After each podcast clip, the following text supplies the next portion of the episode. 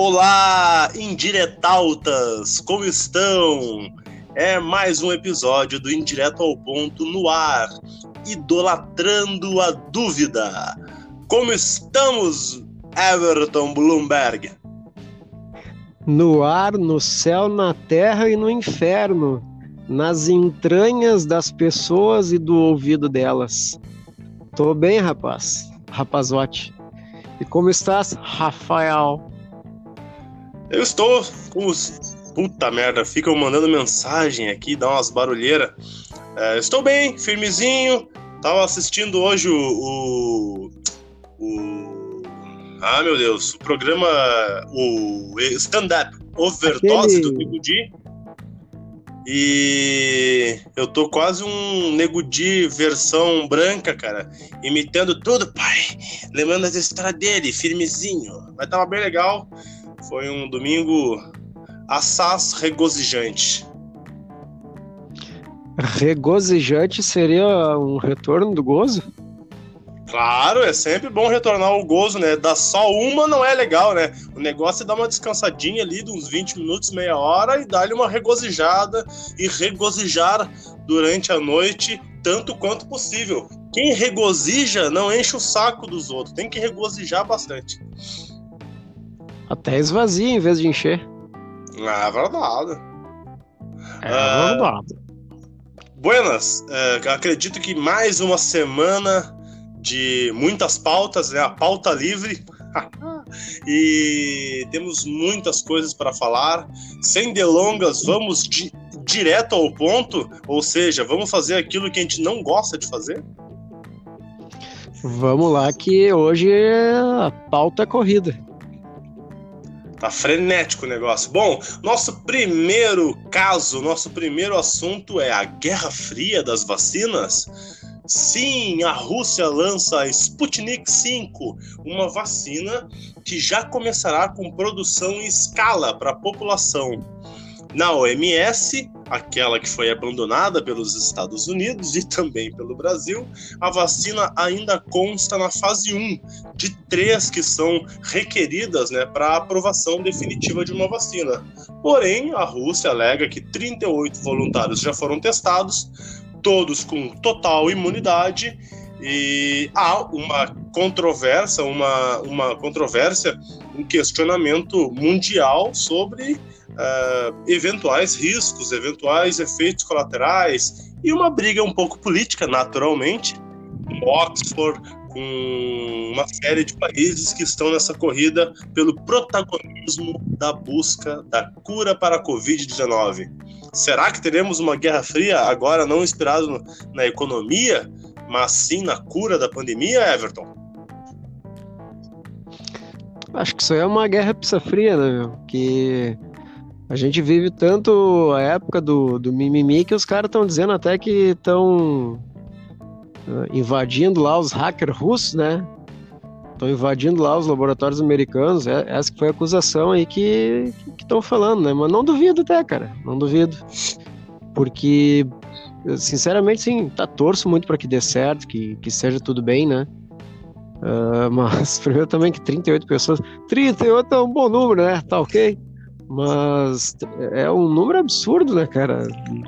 Tem que testar primeiro lá no, nos ratos de laboratório, depois nos porcos lá, nos bichos e tal. Que os veganos vão me xingar agora, mas foda-se também. Mas, cara, é, não duvido mesmo que é tudo muito obscuro na Rússia, né? Não duvido que eles tenham hackeado alguma coisa, pegaram ali, tá, que, que desenvolvam bem, acho que uh, mesmo que seja um, um crime diplomático isso aí, né? É importante ter várias opções de vacina e que todas funcionem, né? E, e dois, dois dados importantes de se observar, né? O governo paranaense, aqui no, no sul do Brasil, assinou um acordo com o governo russo para também produzir a vacina, né? Um laboratório lá no, no Paraná. E outra que assim, né? O, a, o índice de não é de aprovação, sei lá que palavra usar aí, de de aceitação, de, de, de cura, sei lá que palavra aí, é de 60% a 70% dessa vacina, né? Eu achei que era pouco, cara, quando eu vi a, a notícia, né? mas diz que a vacina da gripe, que é utilizada todos os anos aqui, aqui no Brasil, também tem o mesmo número, né? Então, cara, de repente é um número animador até, né? Mas tu acha que, que é real isso aí, cara? O Putin uh, diz que aplicou até na filha dele, né? É, cara, assim, eu, eu acho que primeiro, uh, não, é, não seria cura, né? É prevenção, né? Eu acho que não, ela não cura quem está com Covid, ela evita, né? É, eu acho que é só esse ponto. Sim, eu, e, eu não sabia que palavra usar ali. Em, em, relação aos testes com ratos, né? Não quero criar uma polêmica com veganos. Eu acho que quem gosta de ser, quem, quem pretende ser vegano, vegetariano, poxa, que sejam felizes nessa, nessa, nessa sua, nesse seu ideal de vida. Eu não consigo, nem pretendo conseguir, mas o que eu acho engraçado só é quando tem aquele vegano, aquele vegetariano que fica apontando o dedo para quem come carne, dizendo, ah, que tu faz isso, que tu explora, que tu não sei o quê, que, que, que, que faz uma série de mal, uma série de males. Mas, mas assim, cara, eu acho que é muito, muito hipócrita, muito conveniente quem fica apontando o dedo para quem ainda come carne, é, somente para tentar defender o seu, o seu jeito de ser, o seu jeito de viver. Cara, seja vegano, seja vegetariano, vegetariano, mas não enche, não enche o saco de quem come carne, porque quando tem uma doença, que tu toma um medicamento, que tu toma uma vacina, muito provavelmente tu tá uh, uh, chancelando essa cura que só foi possível graças a testes com os animais. Então, assim, não seja hipócrita. Tenho certeza que quando sair a cura para Covid, que teve testes aí com boi, uh, enfim, uma, uma, série de doenças aí que, que, que, a cura só foi possível com testes em animais, tu toma o remédio, tu toma vacina. Então, não seja hipócrita, entendeu? Uh, é, é isso que eu acho um pouco só que me incomoda. Enfim, voltando à, à questão, o cerne da questão que é a, a a vacina, cara, eu, eu vou confessar agora em primeira mão para os nossos indiretautas que eu tomei, cara. Eu tomei essa vacina russa e vou te dizer, cara, não teve nenhum efeito óbvio que eu estou tendo muito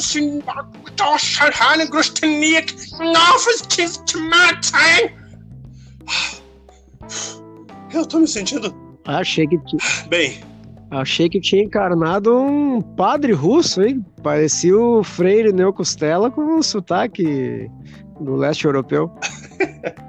Não, mas agora falando sério, eu acho que é, deixadas as, as, as polêmicas de lado, é, espero que, que, que, os testes sejam, sejam feitos na, na, medida do possível, que haja segurança para que efeitos colaterais não sejam tão, tão temerosos, tão agressivos. Mas a gente está num momento de desespero, o mundo inteiro está correndo atrás disso e eu não quero saber se é russa, se é chinesa, se é americana, se é inglesa a vacina. Eu quero que dê certo, que salve pessoas que evitem as mortes e que o mundo possa voltar, é, se não ao normal, ao mais próximo disso. Isso que importa e fico na torcida também pela vacina russa para que dê muito certo. Uma coisa que, que tu falou agora que me desengatilhou, me desengatilhou outro gatilho. É, cara, é, te perguntar aí o que, que tu acha. Tá, eu concordo com o que tu falou, tá? Mas esse tal de novo normal, cara, eu acho uma merda isso. Não existe o um novo normal, né? Novo normal é uma coisa normal, se for ver, né? O, tem o normal e tem essa merda que tá tendo aí.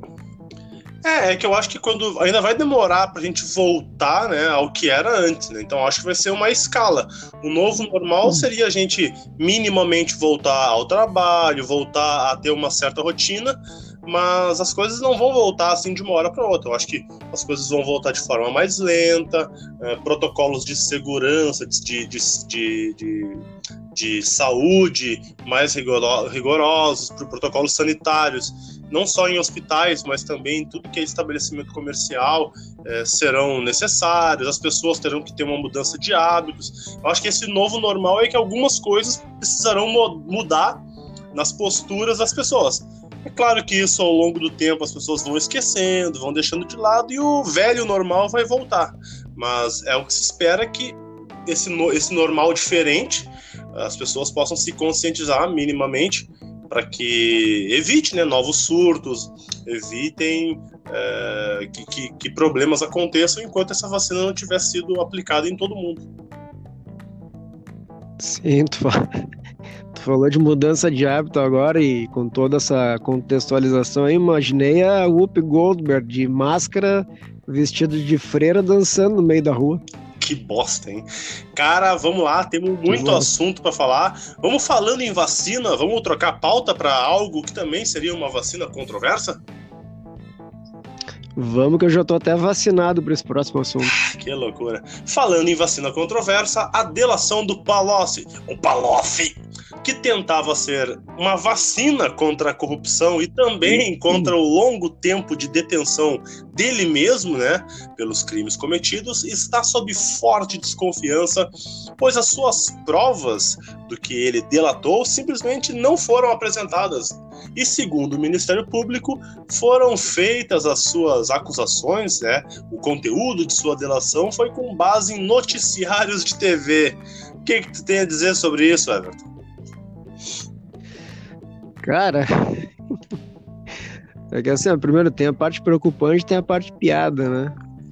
Mas enfim, como o Brasil já é uma piada, vamos poupar os, os ouvintes. Uh, cara, me preocupa bastante, assim, porque, né, como, como já dissemos aqui em outros episódios, né, e como eu defendo muito, eu não, não sou nem de esquerda, nem de direita, nem de centro, né, cara, eu, eu defendo o que eu acho que é correto, mas eu acho que seria um, um mal gigante para o país a volta do Lula e do PT, né, e, e me dá medo um pouco, cara, de dessa notícia aí que foi apurada pela Folha, né? Do o Palocci, cara, era um dos casos mais entranhados no governo, né? Na, nas entranhas das entranhas do intestino do PT. Então, se ele não tinha alguma prova concreta de alguma coisa, cara, para incriminar, olha, fica difícil, né? Mas também a gente cai naquele contrassenso, né? Uh, muitos daqueles vídeos lá que a gente via do Lula falando com o Moro, dizia assim: Ah, uh, eu quero que tu me mostre a escritura do apartamento lá que me deram, não sei o que, esse é meu.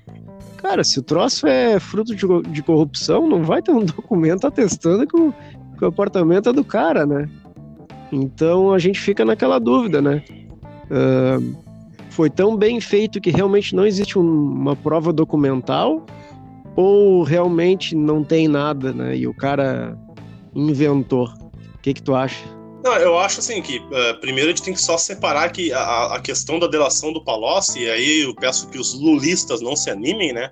A questão do, da delação do Palocci é uma parte da, das incriminações que o Lula tem, né? Então, assim, é, a parte do, do triplex, a parte da, do de Atibaia, ela segue existindo. A questão essa da escritura é, é engraçada, né? Como é que vai ter escritura se o crime é de, de ocultação de patrimônio e não ter a escritura é o princípio básico para esteja sendo feita a ocultação de, de patrimônio. É ridículo. Mas assim, não se animem, porque existem vários outros uh, outras denúncias, várias outras condenações sobre outras questões uh, que envolvem o Lula e essa é somente uma parte. Eu acho que é, é, o resumo sobre isso é o seguinte: é muito mais. Uh, na verdade, é somente uma tentativa do Palocci de reduzir a sua pena, tentando pegar carona em uma série de corrupções do Lula, do que propriamente o Lula ser ou não ser inocente. Que ele não é inocente, não há dúvida. Ele não é,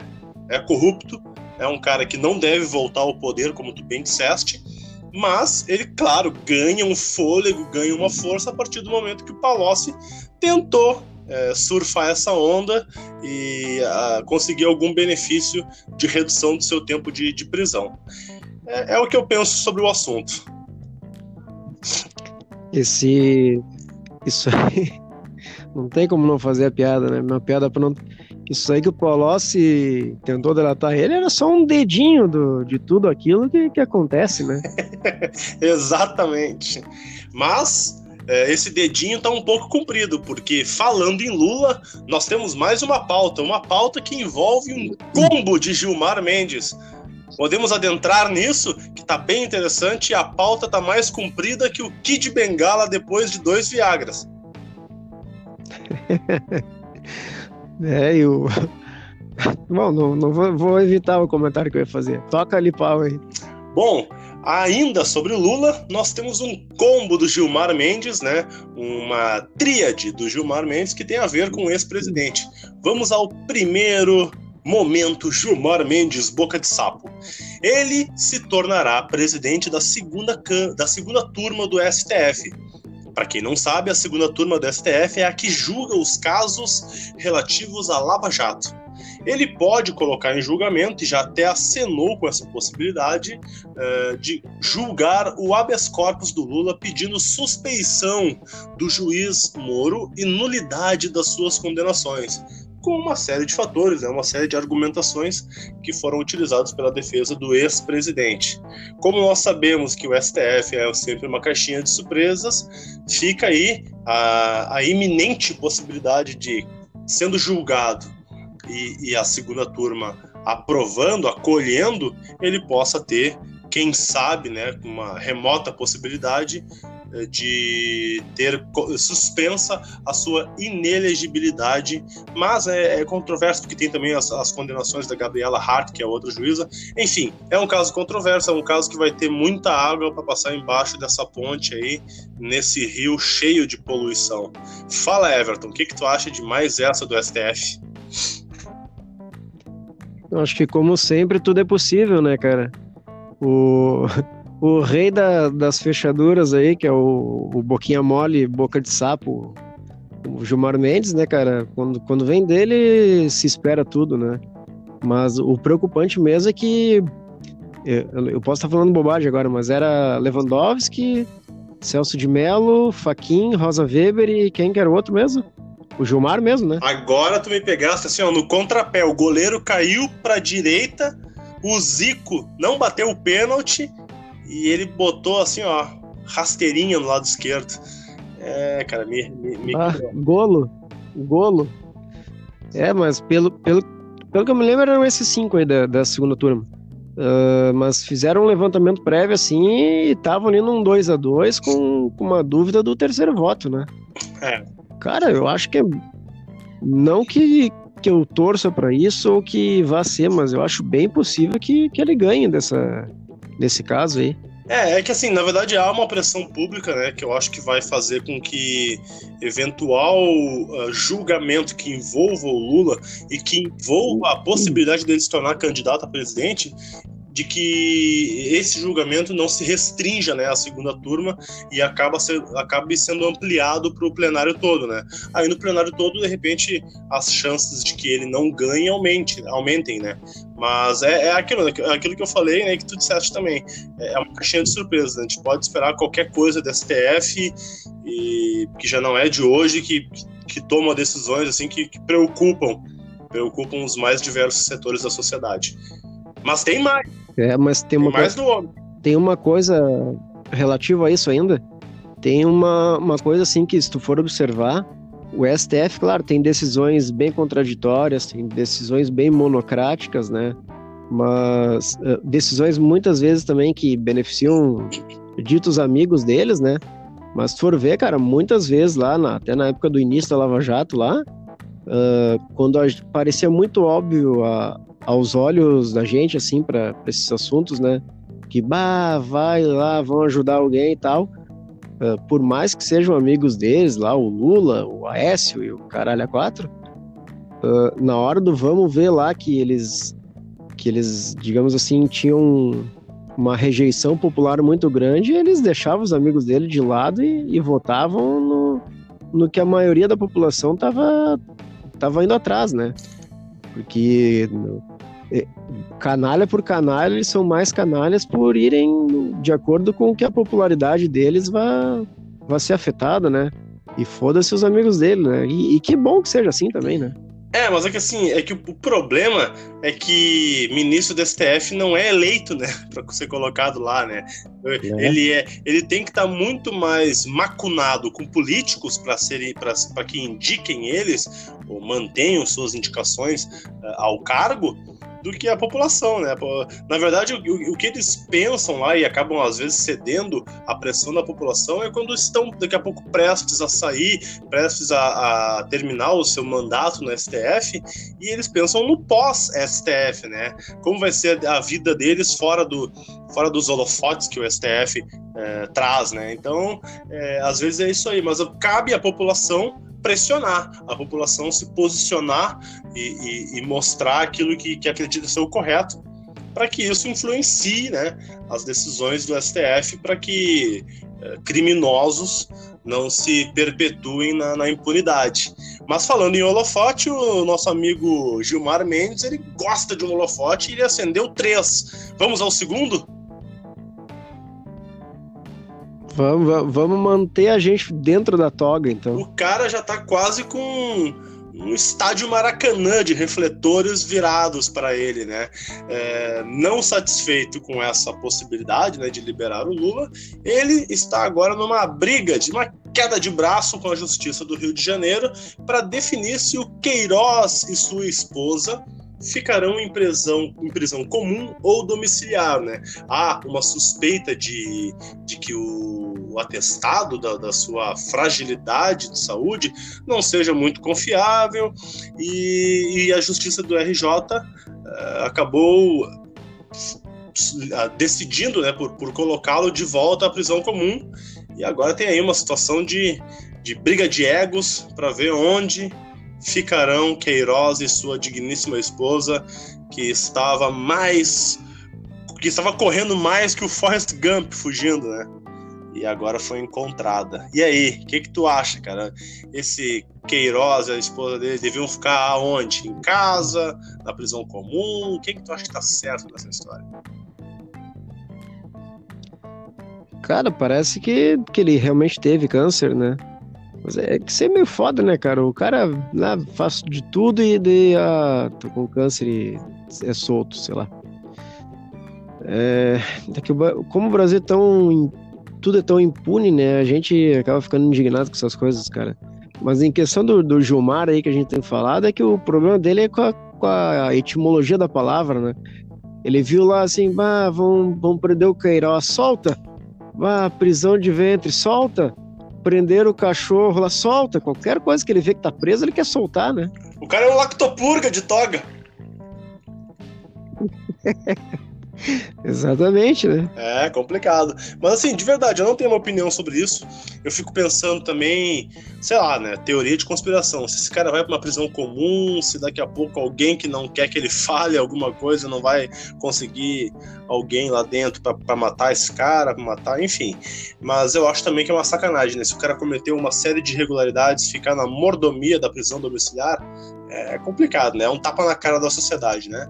Mas o que importa, eu acho, Exatamente. O que importa para mim é que ele pague, ele e a esposa dele paguem pelo, pelo, pelos erros que cometeram. Se tiver que ficar numa prisão domiciliar enquanto ele revela, ele dá o seu depoimento e esclarece tudo e todas as pessoas que estejam envolvidas nisso, que ele fique depois vá para uma prisão comum. Mas eu acho que assim, ó, que o melhor caminho seja seguido, porque ele não é, ele não é a ponta do, do iceberg, né? Ele, ele é uma parte do processo e tudo, todo o demais, todo, tudo que está envolvido com ele tem que ser apurado. E é o que a gente espera nesse país da impunidade que haja um pouco de, de, de punição, né? Que é difícil. É, até porque, assim, tomando a Lava Jato como exemplo, né? Quando prenderam a base do iceberg, que. Aliás, quando prenderam a ponta do iceberg, que toda aquela base lá corrupta foi demonstrada, né? É. Então, a partir do momento que o cara tá lá preso, mas ainda assim preso dentro da sua residência, né? Isso aí não vai fazer com que o cara sinta na pele alguma coisa assim, preciso mesmo falar isso aqui e tal.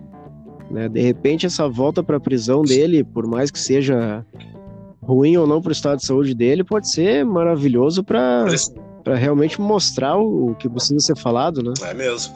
Mas o que envolve Gilmar Mendes, né, é, é ainda. Mas, mas por falar em por falar em pagar, né? Ah, por falar em pagar e por falar em tapa na cara da sociedade, né? O Gilmar Mendes, em seu terceiro holofote, ele teve uma situação que é, para mim, no mínimo curiosa, né? Ele fez uma série de críticas ao Deltan Dallagnol, que é o chefe da Operação Lava Jato né, em Curitiba. Ele fez uma série de críticas à Operação Lava Jato como um todo, inclusive chamando de organização criminosa ou algo que seria como uma organização criminosa.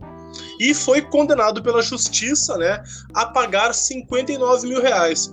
O grande problema é que esses 59 mil reais não sairão do bolso de Gilmar Mendes, mas, pasmem, indiretaltas. Gostei dessa expressão.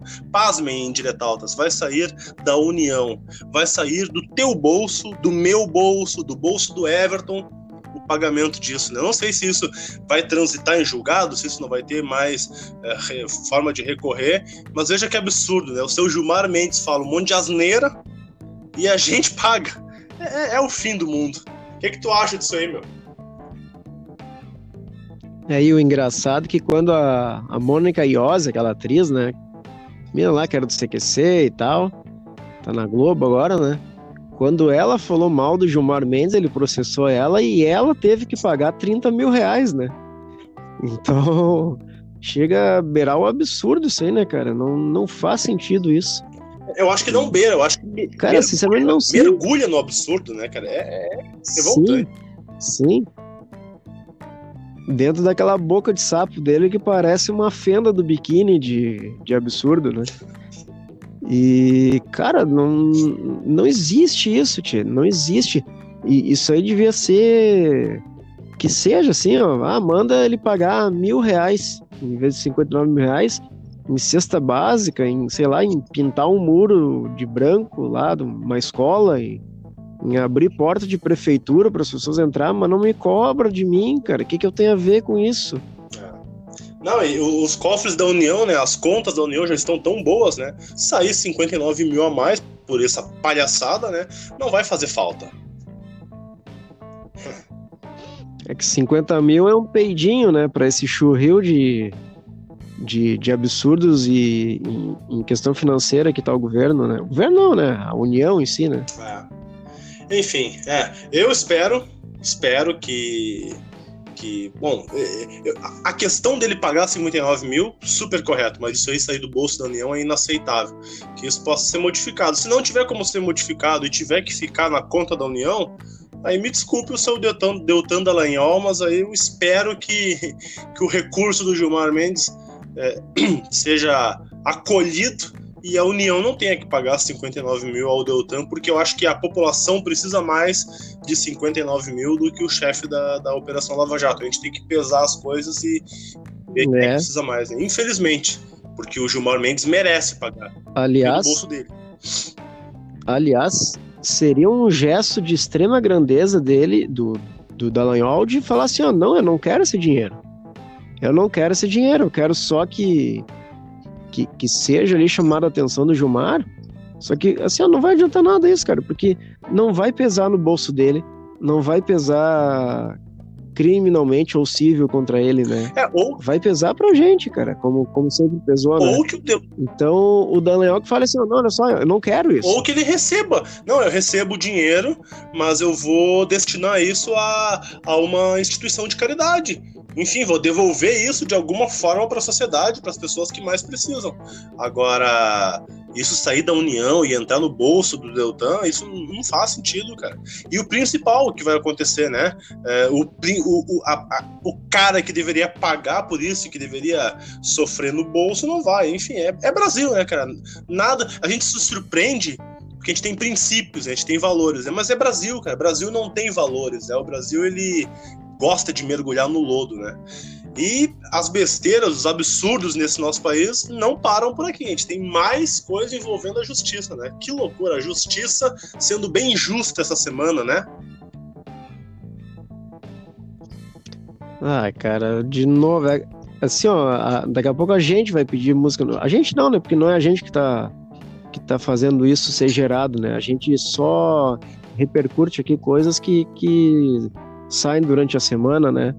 Mas é, cara, o terceiro episódio seguido que a gente vai falar sobre isso. Preconceito.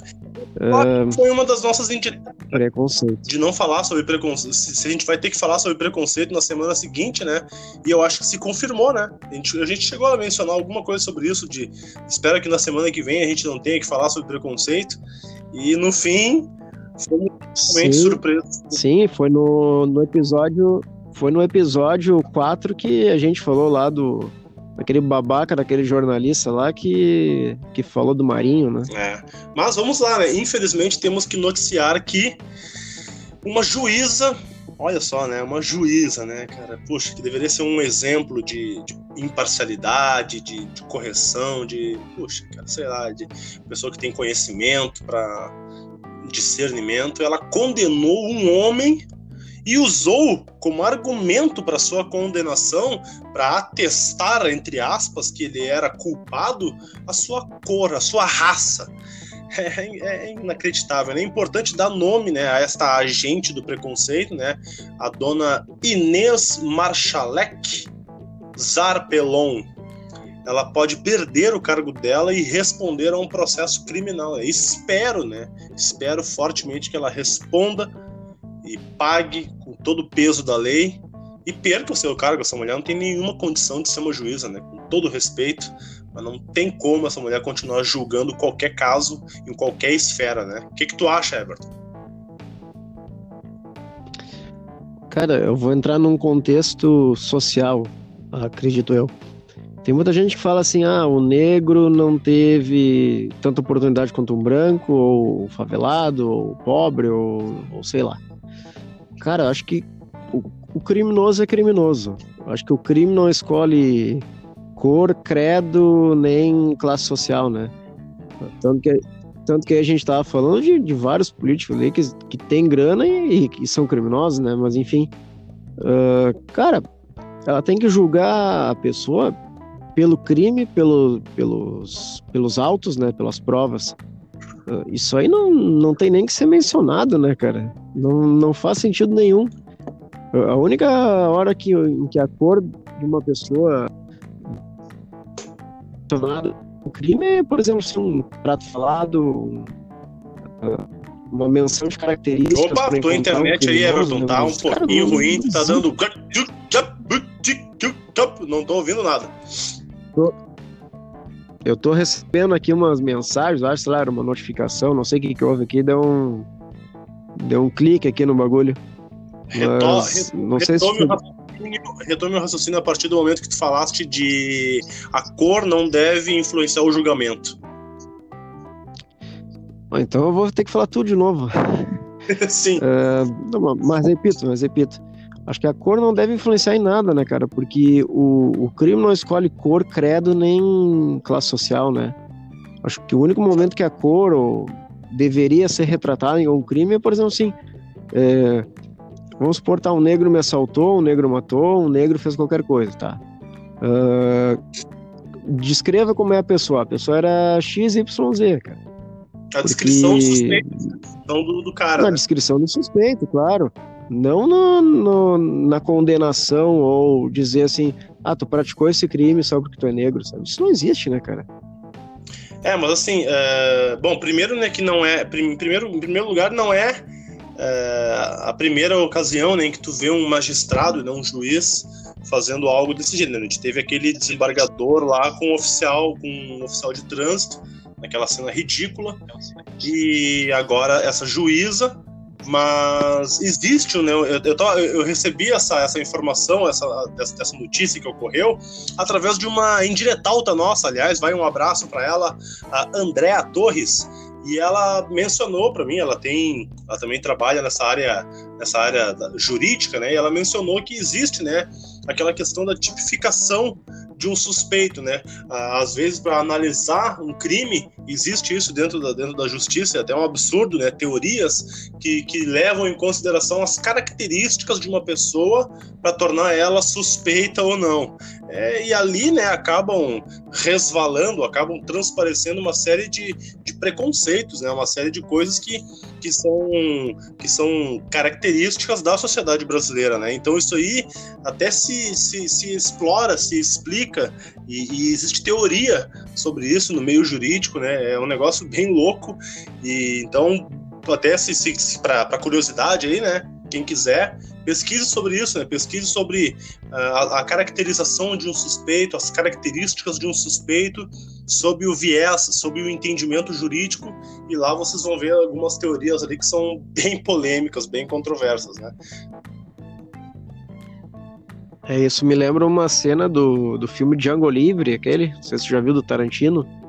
Sim. Em que o Leonardo DiCaprio lá, ele é um, um grande fazendeiro e ele começa a explicar lá pro, pro Django e pro, pro mestre dele lá uh, como que funciona o cérebro de um negro, né? Ele pega um crânio ali e começa a dizer sobre a fisionomia da, do crânio dos negros e tal, que, que é um completo absurdo também, né, cara? É. Infelizmente, né? Infelizmente já se acreditou e alguns ainda que não conseguiram evoluir ainda acreditam nesses absurdos, né, cara? Esses absurdos. Mas, uh, enfim, esperamos que tanto o desembargador quanto essa juíza aí possam responder duramente pelo que fizeram. Esse, esses são os votos do indireto ao ponto. Mas temos ainda mais um assunto magnânimo. A gente já falou muito de justiça, né? Eu não sei se tu quer ressaltar mais um ponto disso ou podemos ir para a próxima pauta, né? Chega de justiça, né? Chega de falar de justiça. Eu Aliás, a única coisa que eu gostaria de adicionar sobre a justiça é que tudo seja justiça, né? Que, que pare de ter esse compilado de injustiças aí que a gente tem visto, né, ultimamente. É, são os nossos votos? A gente tá cansado, né, de toda semana ter mais uma ou mais de uma situações. É, mas vamos lá. Nesse indireto ao ponto que está dominado por justiça, política e pitadas de vacina, a gente tem que finalizar com algo leve. O futebol, né? Não, não, não vamos finalizar com futebol. Chega brasileiro de ficar pensando em futebol, carnaval, BBB, ficar pensando em besteira e esquecer de debater assuntos que são importantes. A gente tem que falar do que é importante, do que é relevante para a sociedade. E nós vamos sim falar daquilo que foi notícia e espero que os brasileiros todos possam se interessar por realmente aquilo que influencia o seu país, a sua vida, e pare de ficar só pensando besteira, só futilidade. A gente tem que ser mais é, questionador, a gente tem que ser mais interessado pelas coisas que realmente valem a pena. Então vamos lá. É, temos que falar sobre uma última pauta que é uma curiosidade, né? A influência da mídia e pesquisas sobre avaliações de governo. Ocorreu uma pesquisa nessa semana que passou, uma pesquisa do Datafolha, que inclusive o nosso presidente tanto criticou, né? Mas essa semana se abraçou, beijou e só não copulou com a pesquisa do Datafolha porque a dona Michelle é ciumenta. Mas essa pesquisa mostrou que o presidente teve o melhor índice de avaliação desde o início de seu mandato, em meio a esse turbilhão de polêmicas cercando ele. O presidente teve a melhor avaliação, tanto o ótimo, o bom, o regular, todos os índices se mostraram melhorando para o presidente. E a repercussão da Globo sob essa pesquisa da Datafolha beira assim o ridículo, beira o irônico, né? Então assim, cuidem-se também com a influência da mídia, essa parcialidade que existe é muito forte na mídia e é lamentável. E vamos lá, o que que tu acha aí dessa pesquisa? Por que essa pesquisa foi tão positiva e as repercussões da Globo sobre ela, Everton? Eu acho que isso aí eu só não me senti melhor do que isso aí quando eu saí do Alberto Einstein lá, aquela vez da facada, tá ok? Brincadeirinha sadia. É, cara, eu acho que por mais insatisfeita que a, que a população esteja com o Bolsonaro, cara, hum, acredito que ela. Meio contraditório que eu vou falar. Acredito que ela não esteja tão insatisfeita com ele do que com outras coisas que, que cercam ele, né? Uh, digamos ali, o STF, o, o Witzel, que muito deu pau nele, o Dória. Então, se for analisar friamente os números, ele está com uma avaliação mediana, né? Tá, tá, bem mais diluída agora, né? Do que, do que antes. Mas o, o, o fato que a gente vem comentar nem é tanto a avaliação dele, né? Eu acredito que seja mais a reação da Globo quando viu os números do esquema, né? É verdade. Não, a, a repercussão da Globo, ela, ela beira o ridículo, né? É incrível, né? Porque assim, eu acho que sobre, sobre isso, né, a repercussão da Globo ela, ela, é engraçada, porque inclusive tem alguns colunistas do Globo News que foram até preconceituosos também, foram elitistas, né?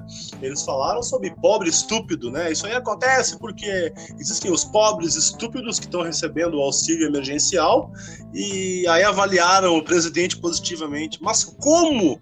Mas que audácia de concluir isso. Eu sou um crítico do presidente, mas é ridículo ver uma rede de televisão como a Globo, fazendo essa, essa avaliação, entre aspas, né, essa, essa, esse, essa guerra contra, contra o presidente, sem ter os argumentos. É podre o que eles fizeram. E, e para mim, assim, para mim a resposta em relação a essa pesquisa, se por que, que ela é positiva, é que não existe uma resposta. Não existe uma resposta porque a pesquisa da, da, da, do, da Datafolha ela simplesmente não perguntou aos seus uh, entrevistados por que, que eles acham que a avaliação é boa, é ótima, ou regular, ou ruim. Não perguntaram um motivo para as pessoas, não fizeram uma compilação sobre isso.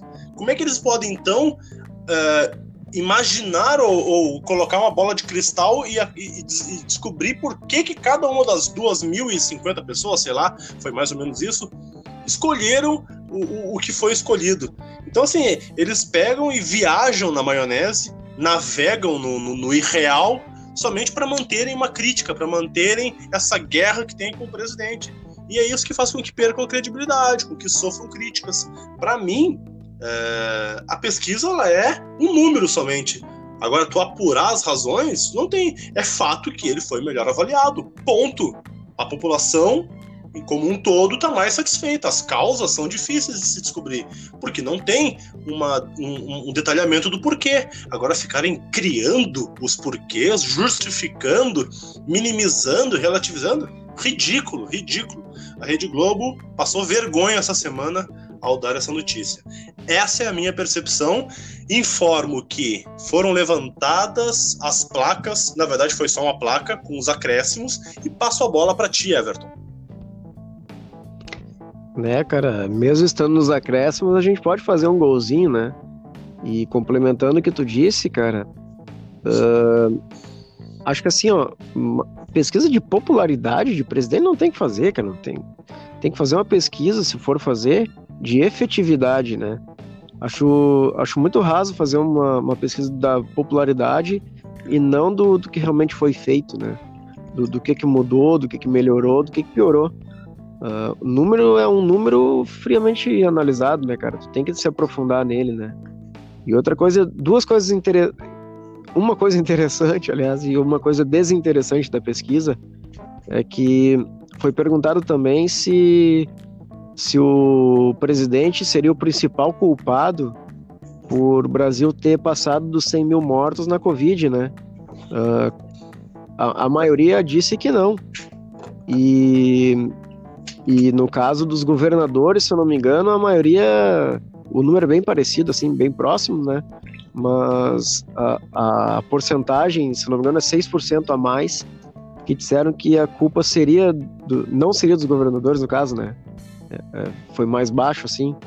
E outra que, assim, por mais que a gente precise saber, é legal a gente se informar, saber o que está acontecendo, quem faz, quem não faz. Uh, tem uma pergunta, sim, que não faz sentido ter nessas pesquisas, que é se a população, se, as, se os entrevistados, aliás, né, sabiam qual era o nome do, do ministro interino da saúde, cara. A maioria disse que não sabia, uh, 80%, acho que era isso, uh, 10% ou um pouquinho mais, acho que foi 12%, sei lá, enfim. Sei que assim, 2% sabia o nome do cara e falou certo, e ali um pouquinho a mais falou errado o nome do cara. Uh, cara, a gente tem que, que, que saber, assim, o, o que está sendo efetivo, que nem eu falei ali no início, né? Não assim, ah, foi o fulano que fez, ah, foi o ciclano, ah, eu sei, eu não sei o nome do cara. Ah, tem gente que não sabe nem falar o. Não sabe nem falar Corinthians, né? Fala Corinthians. E ainda assim é torcedor do Corinthians, né, cara? Ele vai lá, torce, é efetivo dentro daquilo que ele se propõe, né? Eu acho que a gente tem que, que, que se preocupar nesse momento com, com o assunto Covid com, com, com o interesse da população, né, cara? Não ficar alfinetando ali de ah, não sei quem é que tá lá, ou ah, o cara é interino e não botamos ainda um definitivo, né? Acho que tá tudo muito tendencioso apenas para alfinetar e não para gerar resultado, né, cara? É, não, e, e, assim, essa pesquisa mostra que não só a Globo repercute de uma forma totalmente tendenciosa e parcial para atacar o presidente, que merece vários ataques. Eu, eu, eu, repito, eu tenho uma série de críticas em relação a ele, mesmo tendo votado nele no segundo turno e, e, a, e até a pandemia, eu até acreditar que com todos os tropeços ele estava fazendo um governo relativamente bom em termos de redução de criminalidade, uma recuperação econômica lenta, né, mas que, que estava acontecendo, redução de desemprego no país em cerca de 2 milhões, enfim, era um governo que, conforme as suas pautas, promessas de campanha, estava fazendo algumas coisas, sim, mas existem uma série de críticas, especialmente pós-pandemia, durante a pandemia, né? É, o afastamento, a saída do, do, ministro Moro, os escândalos, enfim, uma série de críticas que eu não, não quero detalhar, mas o que mostra, né, é que assim, tanto o caso da juíza e do desembargador que fizeram preconceito, como a Globo e o Datafolha, que tem problemas com o presidente, a gente percebe que tanto a credibilidade dessa, desses institutos, né, dessas empresas, Datafolha e Globo, é, que, que, supostamente existem essas credibilidades, é, elas não são é, consideradas ou, ou, na verdade não são assim tão, tão, tão indubitáveis, porque essas empresas agem com parcialidade. Essas perguntas do Datafolha são tentativas de atacar nítidas tentativas de atacar o presidente. Essa repercussão da Globo é uma nítida tentativa de atacar o presidente. Não há um trabalho mais sério de informação, de imparcialidade, de tentar trazer dois lados de um mesmo assunto, apoiadores e críticos do, da, das posturas do presidente, das posturas do governo, enfim. Não, a gente vê na televisão, a gente vê os veículos de mídia e até mesmo os institutos de pesquisa mostrando, tentando forçar a sua visão, a sua percepção sobre um determinado caso, um determinado assunto. E aí eu fico pensando novamente, será que a história não, também não foi contada por pessoas parciais que mostraram a sua visão e não necessariamente a parte imparcial ou os dois lados de uma história? Eu fico pensando qual foi a história que aprendemos, qual será a história do mundo do Brasil que os nossos netos, bisnetos aprenderão o que é de mentira e de verdade naquilo que é contado e noticiado. E com relação aí a juiz e o desembargador, dá para ver claramente que o estudo acadêmico, né, a formação acadêmica, não necessariamente, a gente vê muitos casos que isso não acontece, faz, constrói pessoas com valores e princípios, né?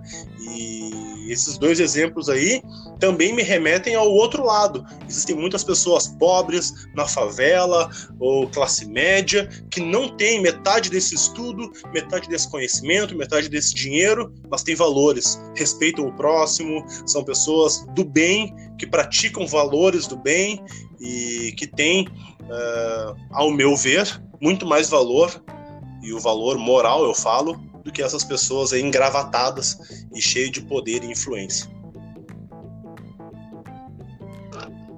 É, cara. Ah, é brabo. E assim, ó, esses valores tu vê, cara. Assim, ó, eu morei a minha vida inteira no, no Partenon, que é um, um bairro muito popular e populoso de Porto Alegre, né? E, e na, na rua, até onde eu tava morando três meses atrás, em meio à pandemia, né? Cara, uh, o, o, cara que mora ali, e é, e é, bem na favela ali mesmo, né, cara? A gente chama aqui de vila, né, em Porto Alegre, mas para quem é do, do resto do Brasil aí, na favela aqui, o cara quer ter o trabalho dele, quer ter a casa dele, quer ter o carro dele, quer jogar a bola dele, que nem tinha campeonato de futebol ali na esquina da minha casa, ele não quer encher o saco com isso, sabe? Ele não quer ficar apontando o dedo na cara do, do próximo dele, se o cara é negro ou branco. Ele não quer ficar enchendo o saco com, com quem é direita e esquerda. Ele não quer encher o saco com nada, cara. Ele quer viver uma vida tranquila e feliz, como acredito que 90% dos brasileiros quer. O grande problema da gente é que a minoria faz muito barulho no nosso país e acaba repercutindo muitas vezes em assuntos que a gente acaba trazendo aqui e assuntos que a gente acaba vendo aí durante toda a nossa vida na TV e hoje sendo potencializado nas redes sociais também, né? É, enfim, cabe, né, as pessoas que chegarem a grandes cargos de influenciadores do país trazerem uma reflexão, né, sobre a imparcialidade das mídias, dos, dos veículos de comunicação, trazerem valores, trazerem. É, trazerem assim uma, uma justiça, né? Não, é, não, é, não é justiça a palavra, mas uma isenção da avaliação, não uma, uma avaliação preconceituosa, uma avaliação já tendenciosa para um lado ou para o outro, né? Eu acho que isso tem que ser trazido ao debate para que a gente tenha um país como um todo enriquecido. Buenas, de minha parte, tendo em vista o, o alongado do nosso do nosso sexto episódio, se eu não me engano, sim, é o sexto episódio, 666, The Number of the Beast, eu é, subscrevo-me e não tenho mais nada a manifestar. Eu quero deixar o meu abraço para todos os indiretautas. Ah, curti pra caramba esse negócio. Um abraço para todos os indiretautas. E eu quero te perguntar, Everton, tu tem mais alguma coisa a falar? Se não tiver, tasca-lhe pau na tua indireta da semana. Antes da minha indireta, eu queria acrescentar que você também pode acrescentar alguma coisa aqui pra gente, né? Alguma sugestão de pauta, algum xingamento, uma receita de bolo, que eu sempre falo, né? Comenta lá na, no nosso Instagram, na nossa página do Facebook, lá, arroba indireto ao ponto. Manda teu boleto da Natura pra gente pagar aqui no. Não, não manda nada. Mas fala alguma coisa aí pra gente no nosso e-mail lá, que é ao ponto indireto. Mas principalmente comente lá nas nossas redes sociais, que, que é o canal que a gente tem para escutar o que vocês têm a dizer, né? Que nem a gente fala aqui, uma opinião calada não é uma opinião, né? vai lá e, e dá a tua opinião também sobre como tá o nosso programa. Uh, dá a tua opinião também sobre o que a gente vem falando aqui, se é uma bobagem, se não é. A gente gosta do diálogo mesmo, a gente gosta que vocês falem das coisas e que espalhem desse pequeno podcast aqui para o mundo esse nosso conceito de que uma opinião calada não é uma opinião, né? Que todo mundo tem voz ativa e tu não precisa ser um juiz babaca idiota para ter voz ativa e falar alguma coisa, né? É isso aí. Já emenda com a indireta, ô sem vergonha? Ah, tá. Uh, puta merda, eu tenho duas. Uh, será que 2022 vamos ter uma disputa Bolsonaro, Lula e Moro? E será que o Bolsonaro vai continuar abraçado naquela ema da cloroquina lá no Planalto? boa, boa. Uh... Olha, a minha indireta da semana vai ser a mesma do quarto episódio. Eu vou, fazer duas também. Uh, será que teremos uma semana sem nenhuma notícia de preconceito? E será que teremos um avanço e a proliferação dessa vacina Sputnik 5, que é uma esperança para o mundo? Ou enfim, qualquer outra vacina que chegue e já esteja pronta para produção? Será que até o fim desse ano a gente vai conseguir vacinar boa parte da população e se livrar desse, desse terror que é a pandemia, essa é a minha indireta. Uh, só com relação ali ao nosso e-mail, esse abobado, esse vagabundo mau caráter falou ao ponto, mas ao ponto indireto, mas não falou o resto. Ao ponto indireto, arroba gmail.com. assim não a pessoa fica tentando Gmail, Hotmail, Yahoo, Ball, UOL, porra, que porra é essa? Então esse é o nosso e-mail, ao ponto indireto, arroba gmail.com. Siga a gente no Twitter, no Instagram e também no Facebook direto ao ponto, siga a gente, faça tudo isso que o Everton falou e o que quiser mais, mande nude. Não, não, não manda nude, não. É, enfim, interaja com a gente, diga o que estão achando do programa, a gente quer saber muito o que vocês têm a dizer. E é isso aí. Aguardamos vocês no próximo episódio na semana que vem. Mas antes disso, interajam, com gente, interajam conosco nas redes sociais, também pessoais o Everton Bloomberg e o Rafael Gomes no Instagram, a, é Rafael Gomes 19, Rafael T Gomes 1903 e Everton Bloomberg no Instagram, que é a nossa rede principal, mas também podem falar com a gente no Twitter, Rafael Gomes aí é sem o T 1903 e o teu Twitter, qual é? O meu Twitter tá mais tá, tá mais soneca do que o anão lá da, da Branca de Neve, mas é Everton Bloomberg. Eu sou ah, Everton então... Bloomberg em tudo que é lugar, né? Eu também, Cara, eu sou Rafael Gomes em tudo que é lugar. Até na identidade. Impressionante. Com, Mas... com certeza. Mas é isso aí, gente. Falou Até ali Instagram, cara. Fala. Pera aí, deixa eu jogar babaca. Hoje eu tirei o, a palavra babaca. Por falar em babaca, mande rolas. Eu queria fazer uma campanha para mandar rolas no, no Instagram do Eduardo Bolsonaro. Caramba, do Bolsonaro? Não, do filho dele, do Eduardo Bolsonaro. Sim, do Eduardo Bolsonaro. Pô, tu já pediu pra mandar em rola pro Isso. Collor e agora pra mandar rola pro Eduardo Bolsonaro?